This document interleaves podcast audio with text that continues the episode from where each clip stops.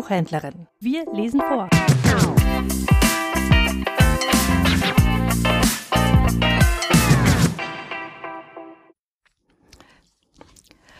Ein Wunder des heiligen Martin. Eine Legende aus Frankreich. Als der heilige Martin sich zum ersten Mal in unser Land hineinwagte, wandte er sich der Gegend von Lugdunum zu, auch Lyon genannt. Da er weder die Presse noch die Dombes kannte und da die schlechten Straßen von dazumal ohne Wegweiser waren, brauchte er sehr lange, um das Gebiet zu durchqueren. Es war mitten im Winter. Nur wenige armselige Dörfer lagen tief in den Wäldern versteckt. Dichter Nebel bedeckte die weite Ebene, die der Schnee in eine dicke weiße Watteschicht einhüllte, so dass man Weg und Steg nicht mehr vom Feld unterscheiden konnte. Vom Heulen der Wölfe in den Wäldern, von den gruseligen Schreien der Nachteulen und dem Krachen des Eises auf Mooren und Teichen begleitet, wanderte der heilige Martin auf gut Glück durchs Land und kam mehrmals vom Weg ab.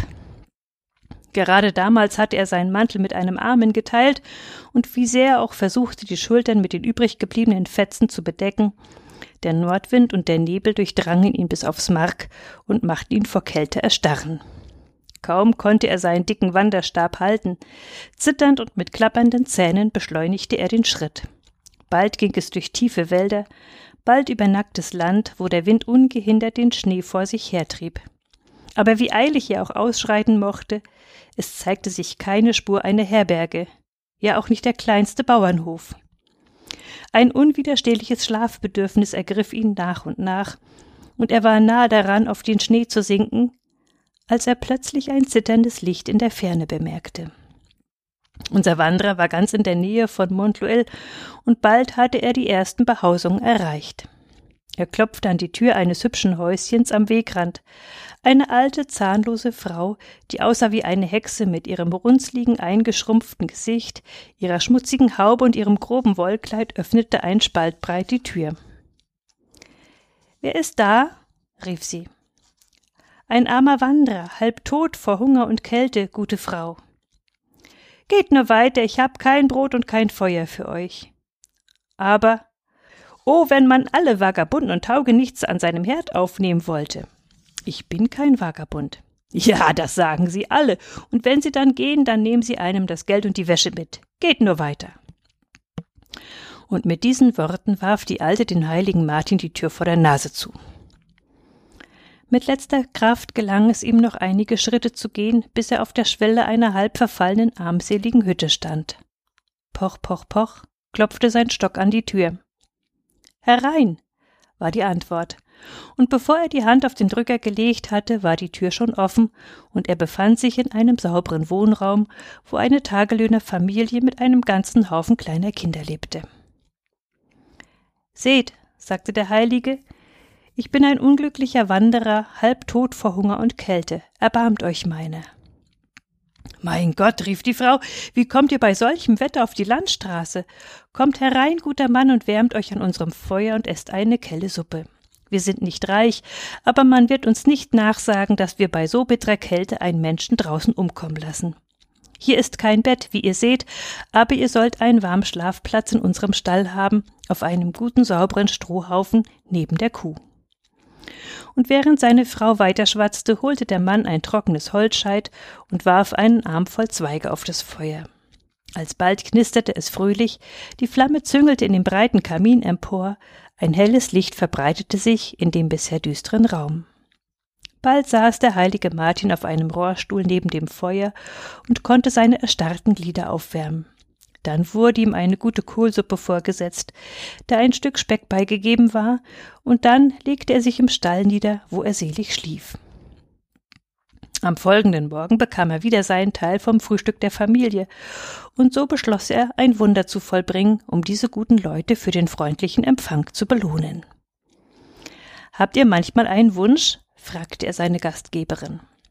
Doch, erwiderte sie, es kommt vor, dass, wenn ich morgens eine angenehme Arbeit beginne, ich mir wünsche, sie möge den ganzen Tag währen.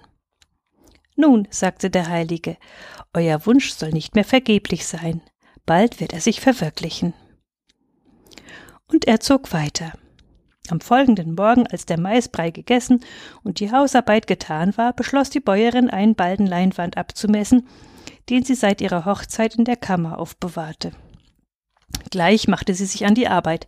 Sie maß ihre Leinwand schon eine ganze Weile, als sie plötzlich merkte, dass der Ballen anstatt kleiner zu werden, immer gleich blieb, während der Stoff sich neben ihr häufte. Ganz erstaunt wollte sie aufstehen, um nachzusehen, wie das kam, aber eine unwiderstehliche Macht hinderte sie, ihre Arbeit zu unterbrechen, und den ganzen Tag musste sie immerfort die Leinwand messen. Das ganze Haus war bald davon angefüllt, und man musste einen Teil auf dem Speicher, auf dem Heuboden und in der Scheune unterbringen. Jetzt brauchten die Kinder nicht mehr ohne Hemden zu sein, und auch die Betten bekamen Leintücher. Dies wurde für das Haus die Quelle des Reichtums und des Wohlergehens. Ob dieses Wunder in dem Ort Staub aufwirbelte? Das brauche ich euch nicht zu sagen, denn jeder errät es leicht. Es verbreitete sich wie ein Lauffeuer. Und bis nach Lyon hörte man bald nur noch von diesem ungewöhnlichen Ereignis sprechen. Wer es aber heftig bereute, den heiligen Martin schlecht empfangen zu haben, das war das alte zahnlose Weib, das, ohne Mitleid für die Unglücklichen, ihm die Tür vor der Nase zugeworfen hatte. Ach, wenn ich das gewusst hätte, sagte sie zu sich selbst, wenn der Heilige wieder vorbeikommt, was nicht mehr fern sein kann, dann werde ich mich ganz anders verhalten. Ja, aber der heilige Martin hatte ihre Gedanken erraten. Er beeilte sich, seine Angelegenheiten in Lyon zu ordnen, bekehrte dort eine Menge Heiden, dann ergriff er seinen Wanderstab und wandte sich den Bergen zu. Wieder kam er durch diesen Ort. Die alte Heuchlerin hatte den Weg nicht aus den Augen gelassen. Sie lief ihm entgegen, warf sich ihm zu Füßen und erbat sich die Gunst, unter ihrem bescheidenen Dach einkehren zu wollen. Gern, sagte der heilige Martin, denn ich bin hungrig und fange an müde zu werden. Ruht euch nur aus, guter Mann, ich werde euch das Essen zubereiten und die Alte holte aus dem Kamin einen großen, prachtvollen Räucherschinken, rupfte eines ihrer fettesten Hühner und setzte alles dem Heiligen vor, denn sie dachte an die großzügige Belohnung. Als der heilige Martin sich einem solchen Festmahl gegenübersah, fürchtete er einen Augenblick den Himmel zu verlieren, denn Schlemmerei ist Sünde. Aber schließlich lachte er in sich hinein, weil die Alte so schlau zu sein glaubte, und aß mit ausgezeichnetem Appetit. Damit nicht genug. Nachdem der Wanderer gesättigt war, wurde ihm das beste Bett des Hauses zum Schlafen angewiesen, mit einem Sack voller Maisblätter und einem dicken Federbett. Noch nie hatte der heilige Martin in einem weicheren und wärmeren Bett geschlafen. Am folgenden Morgen wurde er wieder mit Gefälligkeiten überschüttet. Die Alte setzte dem Heiligen gute warme Milch und frische Eier vor. Oh, sagte sie, man gibt ja gern alles, was man hat, aber wir sind nicht reich. Habt ihr denn einen Wunsch? fragte der heilige Martin schmunzelnd. Ach, guter Mann Gottes, oft wünsche ich mir den ganzen Tag tun zu können, was ich am Morgen beginne. Von morgen an soll euer Wunsch sich erfüllen, gute Frau. Und mit diesen Worten setzte der Heilige seinen Weg nach Bugay fort. Am folgenden Morgen, vor Sonnenaufgang, ja sogar bevor der Hahn gekräht hatte, stand das alte Weib auf und brummelte vor sich hin. Es wäre wirklich schade, meine Zeit mit Kleinigkeiten zu verlieren. Leinwand messen, welch eine Dummheit. Ich werde mein Geld zählen. Aber kaum hatte sie diese Überlegung angestellt, als sie ein Bedürfnis spürte, zuerst nur leicht, dann aber immer dringender, eines dieser Bedürfnisse, die jeden ankommen, aber die im Allgemeinen leicht zu befriedigen sind. Wie sehr die Alte sich auch ihren frommen Gedanken hingeben mochte, sie war gezwungen, der Natur zu gehorchen und sich zu erleichtern. Kaum hockte sie da, als sie zu ihren Füßen ein kleines Rinnsal Wasser fließen sah, das aber bald zu einem Wasserlauf anschwoll. Sie will aufstehen, um ihr Geld zu zählen. Unmöglich. Und das Wasser fließt immer weiter und aus dem Wasserlauf wird ein Bach. Wieder macht sie die größten Anstrengungen, um aufzustehen. Sie flucht, zetert und rast. Vergebliche Mühe. Eine unsichtbare Hand hält sie fest. Und unbeweglich muss sie auf dem Platz verharren, und der Bach wird zum reißenden Sturzbach wälzt Erde, Steine und Bäume mit sich, überschwemmt Felder und zerstört die ganze Ernte. Seither fließt die Serein ruhig und meistens ungefährlich, aber manchmal wird sie kochend und wild und verwüstet die ganze Ebene.